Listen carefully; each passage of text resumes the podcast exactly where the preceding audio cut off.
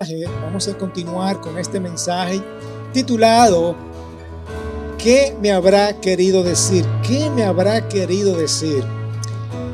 Fíjense, esto viene en que Jesús está cumpliendo su misión, Él está proclamando las buenas nuevas y personas se le acercan porque Jesús está haciendo milagros, Jesús está cumpliendo con su deber, Él está eh, sanando a los enfermos, está eh, levantando a los muertos, está dando vista a los ciegos, está haciendo su ministerio.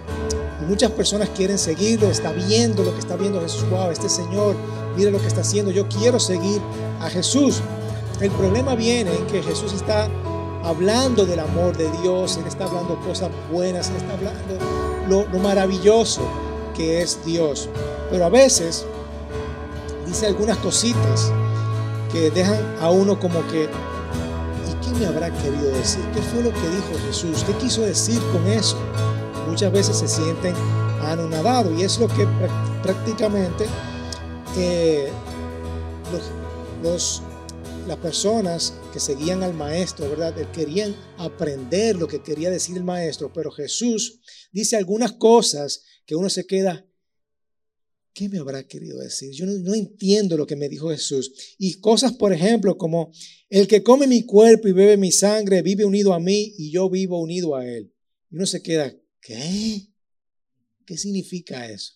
Y versículo más tarde dice, desde ese momento muchos de los que seguían a Jesús lo abandonaron. Pero nadie entendía lo que quiso decir Jesús. Y, los, y me imagino los discípulos, ¿verdad? Están diciendo, no, Jesús, tú tenemos que conseguir a otro eh, gerente de mercadeo, porque el que tenemos ahora no, no está funcionando. Esa forma de, de atraer discípulos no está funcionando. Así que Jesús habla cosas que son como que no se entienden, difíciles, y eso es lo que estamos tratando de ver. La primera semana que hablamos de eso, eh, hablamos acerca del discípulo, lo que cuesta seguir a Jesús. Y concluimos varias cosas. Seguir a Jesús tiene un alto precio, tiene un alto precio. Jesús le dice, óyeme, a una, una persona que quería seguir a Jesús, Señor, yo te voy a seguir. Y él dice, el Hijo del Hombre no tiene dónde recostar la cabeza. ¿Tú estás seguro que tú quieres seguirme? Yo no sé dónde yo voy a dormir el día de mañana. Yo no sé dónde yo me voy a recostar. Seguirme tiene un alto precio. ¿Tú estás seguro que tú quieres seguirme? Dice, decíamos que, óyeme, tú tienes que cargar tu cruz todos los días. Tiene un alto precio seguir a Jesús. Debemos de, debemos de negarnos a nosotros mismos. ¿Ok? Seguir a Jesús tiene un alto precio. No es solamente decir, ah, sí, yo voy a seguir a Jesús. Sí, sí, mucha gente dice, yo voy a seguir a Jesús. Sí, yo sigo a Jesús, yo conozco a Jesús. Eh, qué chulo es Jesús! Pero no saben que seguir a Jesús tiene un alto precio que pagar. También decíamos en otra persona que Jesús le dice, mira tú, sígueme. Y, él y la persona se queda como que, eh, eh, bueno, Jesús, déjame, déjame enterrar a mi padre primero, ¿verdad? Y explicamos lo que significa todo eso de enterrar a su padre. Y Jesús le dice, óyeme, deja que los muertos entierren a sus muertos, tú ve y predique el Evangelio. Y concluimos diciendo que tenemos que seguir a Jesús ahora. No es un asunto de postergar, de procrastinar, es un asunto de sigue a Jesús ahora. Vamos a proclamar el reino de Dios ahora. Él te está llamando ahora para que sigamos a Jesús en este momento y no dejarlo para después. No, no, yo voy a seguir en Jesús. En un momento yo sigo a Jesús. Sí, sí, yo voy a seguir a Jesús. Cuando yo cumpla ciertas metas en mi vida, yo voy a seguir a Jesús. No, Jesús está llamando a seguirlo ahora. Bien, también otro le dice, mira Jesús, yo te voy a seguir, pero déjame decirle a Dios o despedirme a de mi familia. Jesús le dice, mira, mira, hombre, el agricultor, el buen agricultor no mira hacia atrás porque mientras está haciendo el arado, si mira, si mira atrás, va a ser que un surco se va a desviar. ¿Ok? El agricultor ara la tierra, no mira atrás, queriendo decir, óyeme, tú tienes que estar enfocado en Jesús. Si me vas a seguir, tienes que estar enfocado en Jesús. Vamos a seguir ha dedicado y enfocado en Jesús. Y concluimos, ¿verdad? Que aunque seguir a Jesús tiene un alto precio, vale la pena. Va a valer la pena. Yo sé que seguir a Jesús es, tiene un alto precio. Tengo que negarme a mí mismo, tengo que negarme a mi voluntad. Seguirlo a Él es negarme a mi voluntad y hacer la voluntad que Él quiere para yo pertenecer a su reino. No lo voy a postergar, no lo voy a dejar atrás y no me voy a distraer. Bien, eso fue lo que vimos la primera semana. La segunda semana hablamos acerca de la fe, diciendo que tu fe está puesta en Dios. Si tu, fe es fuerte o tú estás resentido con el Señor. Wow, mira el Señor, mira, no cumple con, con esto que yo le he pedido. Mira todo, todo cuánto yo he orado y no me lo ha dado. Y estamos resentidos con el Señor.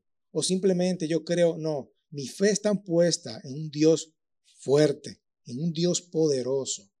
Mi fe no depende de mí. Yo no puedo producir fe. La fe está en, en el objeto en el que yo la tengo puesta, que es mi Dios, ¿verdad? Es un Dios grande, es un Dios fuerte, es un Dios poderoso. Amén. Y la fe se va desarrollando. ¿Cómo desarrollamos nuestra fe? Poniéndola en práctica, creyendo en las promesas de Dios, lo que sabemos acerca de Dios en nuestra palabra. La fe viene por el oír, el oír de la palabra de Dios. Mientras más yo escucho de la palabra de Dios, más fe yo tengo, yo voy creciendo mi fe. De hecho, allá atrás hay 20 confesiones de fe. Lo podemos leer. Todo lo que dice acerca de la fe. Yo quiero acrecentar mi fe. Pueden buscar esto que está allá atrás. Y hay 20 confesiones de fe que le van a ayudar a aumentar mi fe. Así que si estos mensajes no lo escucharon, eh, le invito a que vayan a la página web para que lo escuchen. Y terminamos concluyendo diciendo, no es que yo tenga mucha fe, es que tengo una visión grande de Dios. Amén. Mi fe está puesta en mi Señor. No, yo no puedo producir fe. Mi fe está puesta en un Dios grande. Ok. El día de hoy vamos a hablar acerca del pecado. ¿Cómo yo voy a lidiar con el pecado? Y eso es lo que eh, Jesús está tratando de explicar. Y muchas veces nosotros tendemos a categorizar lo que está bien y lo que está mal. Según ¿verdad? nuestra cultura, nuestra ética, nuestros valores, nosotros tratamos como que, ok, eso es lo que yo entiendo lo que está bien. O eh, no, eso es lo que yo entiendo que está mal. Tratamos de poner a Dios como en una caja. ¿ok? Y Jesús quiere tratar de, de retarte de cómo lidiar con el pecado de una forma diferente. Y en este capítulo que vamos a ver ahora, también nos, preguntamos, ¿qué me habrá querido decir el Señor con eso? Pero recuerden que si queremos ser transformados con Jesús, vamos a prestar bien atención a lo que Él quiere decirnos, porque va a valer la pena.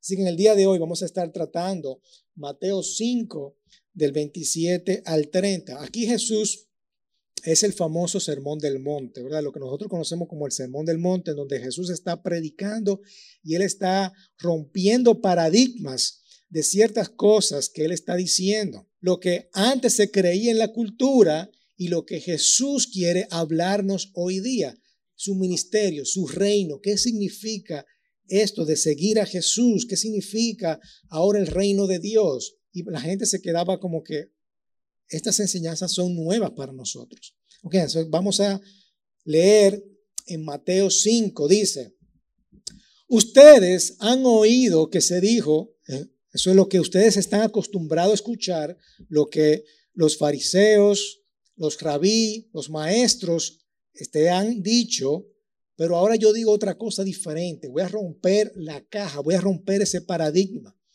No cometerás adulterio, pero yo les digo que todo el que mira a una mujer para codiciarla, ya cometió adulterio con ella en su corazón. Él introduce este tema del corazón. ¿Qué significa todo esto, el corazón?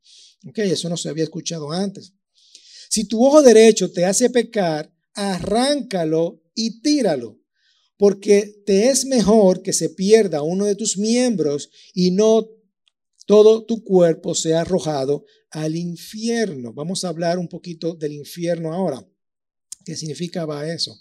Y, y si tu mano derecha te hace pecar, córtala y tírala, porque te es mejor que se pierda uno de tus miembros y no que todo tu cuerpo se vaya al infierno. Otra vez, hacemos la pregunta, ¿qué me habrá querido decir Jesús con esto? Primero yo quiero hacer una aclaración con esto del infierno y, no, y, él dice que no que todo tu cuerpo vaya al infierno. Aquí la palabra que está utilizando Jesús es genena, genena, que es valle del infierno. Este es, o valle del hijo de Inón. Era un lugar del antiguo Jerusalén en donde mataban a los primogénitos en honor a Moloch, ¿verdad? Porque requería un sacrificio humano y mataban al primogénito. Eso era en las épocas antiguas de los cananeos, sacrificaban a los niños al dios Moloch, quemándolos incluso hasta vivo. Y obviamente esa práctica desapareció y se convirtió en un vertedero de la ciudad donde se reunía o se incineraban basura. Es el vertedero de Jerusalén en aquel tiempo. Eh, también los cadáveres de animales o cadáveres que eran crucificados y no tenían, nadie lo procuraba, criminales por lo general, lo llevaban ahí y ahí lo incineraban y ese era como el vertedero de Jerusalén. Y eso es lo que Jesús estaba refiriendo, sino que todo su cuerpo se llevaba al valle de Ginón o al valle del infierno o al vertedero, ¿verdad? Al basurero, que no terminara ahí. Así que Jesús está diciendo,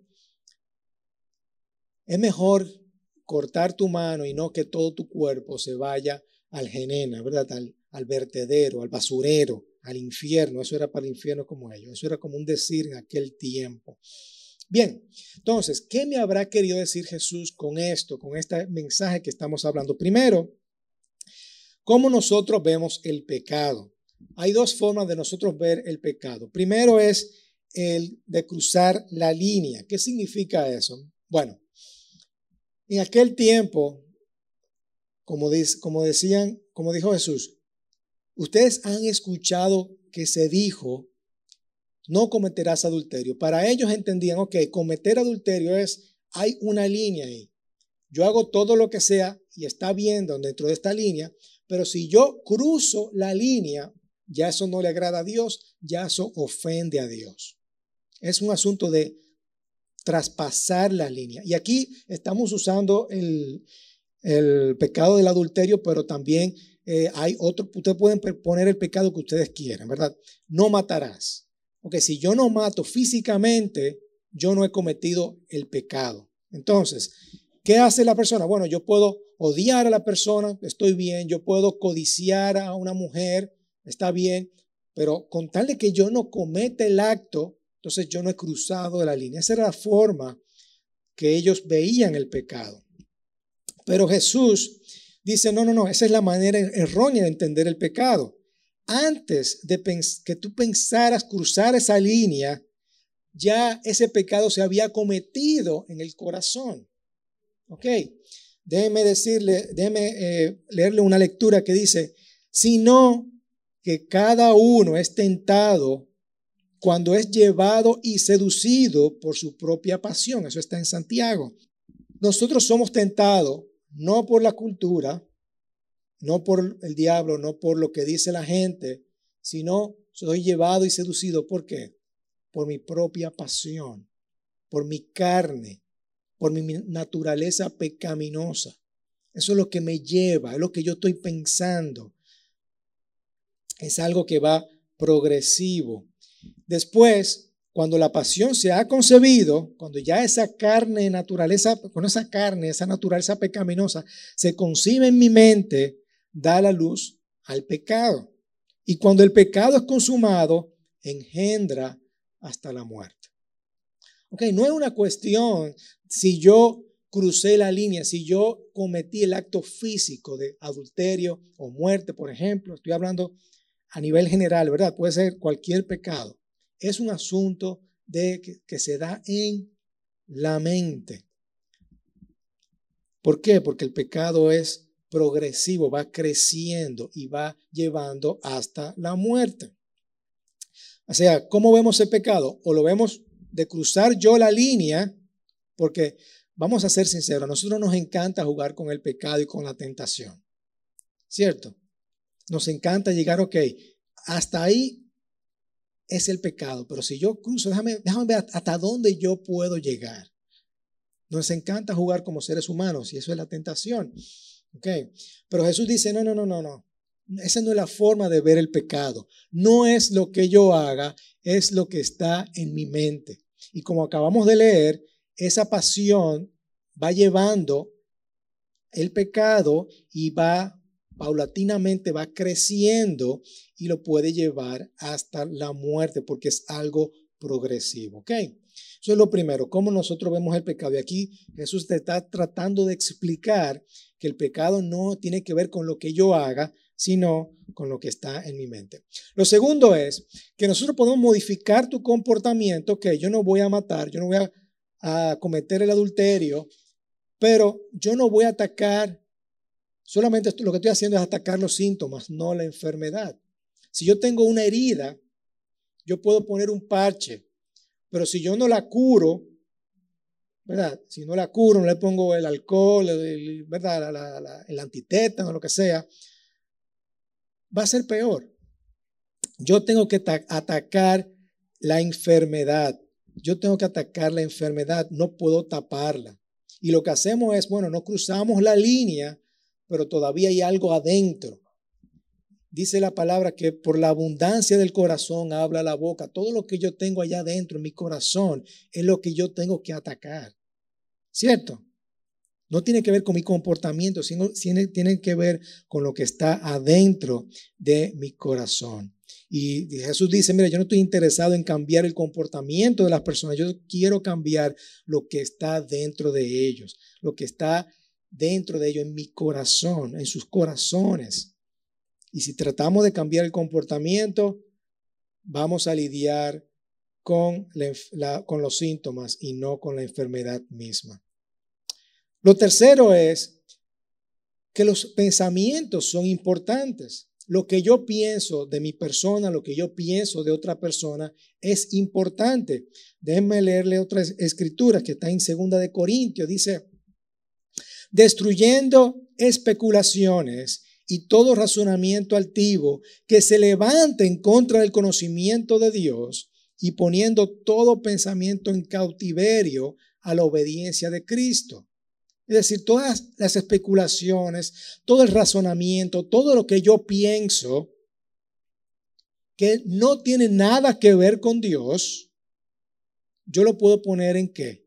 En un cautiverio. Es como atrapar a un animal. Lo tengo ahí, lo tengo agarrado, yo lo puedo agarrar. Lo que quiere decir eso, que yo puedo controlar mis pensamientos, lo que yo pienso.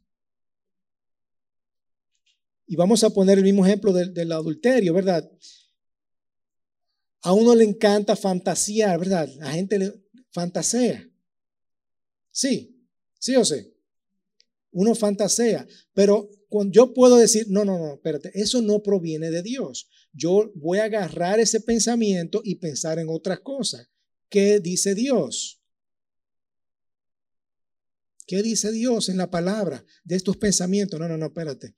Yo tengo que gozarme con la mujer de mi juventud. ¿Qué yo hago pensando en otra cosa que no sea, en otra mujer que no sea mi esposa, verdad? Debo de gozarme con la mujer de mi juventud. Eso es lo que dice la palabra. Vamos a agarrar ese pensamiento y vamos a sustituirlo por lo que dice Dios. Porque los pensamientos, tenemos que entender que los pensamientos son importantes. Otro ejemplo, eh, cuando yo venía acá, por ejemplo, eh, a propósito, ya yo no soy el director eh, del el moderador del Caribe, ya mi periodo de transición, mi periodo de, de, ocho años ya pasó, entonces le toca a otra persona ser el moderador del Caribe, ya fue elegido, pero al principio, cuando yo fui moderador del Caribe por primera vez, déjenme decirle que yo estaba dentro de ancianos de la iglesia, personas que eran, eh, verdugos en la palabra, o sea, estoy hablando de ancianos de edad también, gente mayor, gente que, que habían estudiado la palabra, que habían escrito libros, y yo lo iba a representar a ellos, imagínense cómo yo me sentía. Yo me sentía, yo, no, yo no soy digno para yo estar en esta posición. Sin embargo, la palabra dice todo lo contrario. No desestime tu juventud. ¿Verdad que sí? Y hay muchas palabras que hablan sobre la identidad. Y eso me ayudó muchísimo. Y yo pude representar a este grupo de ancianos de la mejor manera. ¿Ok? Entonces, cada vez que el Señor ataca algo con tu identidad o viene pensamientos que no provienen de Dios, que van en contra de la voluntad de Dios, yo puedo agarrar esos pensamientos y pensar lo que Dios dice sobre mí, ¿verdad que sí? Así que yo puedo agarrar estos pensamientos cautiverios. Y a nosotros nos encanta victimizarnos. ¿Se recuerdan de lo que hablamos de la víctima? ¿Verdad? Nos encanta victimizarnos con nuestros pensamientos. Ay, es que yo no puedo, que yo, yo no puedo dejar de pensar en eso. Yo eso siempre viene a la mente y comenzamos a victimizarnos. Pero Pablo te está diciendo aquí, óyeme, tú sí puedes pensar lo que tú quieras pensar. Y si tú estás pensando algo malo, tú lo puedes agarrar, ¿verdad? Y pensar en cosas buenas. ¿Ok? Lo cuarto es que tenemos que tomar acción. Dice, arráncalo y tíralo. Si tu ojo te hace pecar, arráncalo y tíralo. Si tu mano te hace pecar, córtatela y tírala. ¿Qué quiere decir esto Jesús cuando está diciendo eso? Que nunca es tarde. Toma acción ahora. El vicio, por ejemplo, es un perfecto ejemplo. Los vicios te atrapan, tú lo haces una vez, lo haces dos veces, lo haces tres, lo haces cuatro, hasta que ya es demasiado tarde y ¿qué produce? Produce hasta la muerte física muchas veces. ¿Ok? Entonces Jesús le está diciendo, mira, antes de que, de ese, de que ese pensamiento se genere en tu mente, córtalo. Ahora es el momento, córtalo. Y para aquellos que ya están en una situación que no dicen, no, yo no puedo echar para atrás, nunca es tarde. Porque, ¿qué acabamos de decir ahorita? Dios es fiel. Dios es fiel. Para Dios se renuevan todas las mañanas. Cada día son nuevas cada mañana.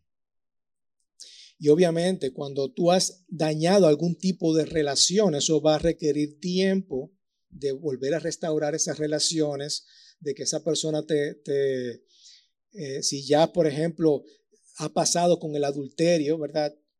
Eso va a requerir eh, restaurar relaciones, restaurar confianza, o sea, no es tan fácil eh, restaurar eso nuevamente, pero nunca es tarde. ¿Ok? Así que vamos a tomar acción desde ahora. desde que ese pensamiento venga, no juegue con ese pensamiento. Vamos a cortarlo. ¡Pah! De una, ¿verdad? Ok. Y eso es lo que está tratando de decirnos Jesús con estos nuevos paradigmas, con estos nuevos dichos que Él está diciendo. Otra cosa más. Todos tenemos la tendencia de minimizar o justificar el pecado. Queremos justificar los pecados. Al menos yo no soy como aquel fulano, al menos yo no estoy pasando por esto, al menos yo no, al menos yo no hago esto, al menos yo no, yo no, no soy como ese hombre que hace esto. Ok, queremos justificarnos. O, ah, no, yo, no me lo, yo me lo merezco, yo me lo merezco. El otro día estaba viendo una película en donde una muchacha le, dice a su esposo, mira, me encontré con fulano, eh, aquel tipo de la secundaria, y lo vi el otro día, y, el tipo está bien, el tipo está que cuánto. Y ya el tipo, el esposo, comienza a imaginarse cosas, ¿verdad? Ah, no, espérate, si ella estaba mirando fulano, entonces yo me merezco, ¿verdad? Yo me merezco estar con, mira a fulanita, ¿verdad? Ok. Nos encanta justificar y minimizar el pecado. Entonces tenemos que tener mucho cuidado con eso. Ok, plan a seguir. Bien sencillo, bien fácil. No es lo que yo haga, es lo que está en mi mente. Es lo que está en mi mente. ¿Qué yo tengo que hacer? Voy a tomar acción. Yo puedo pensar de forma diferente. Que no es que no mates. es que no odies a tu hermano. Porque estamos matando. Jesús te quiere decir, mira, ya tú estás matando a una persona si tú lo odias en tu corazón.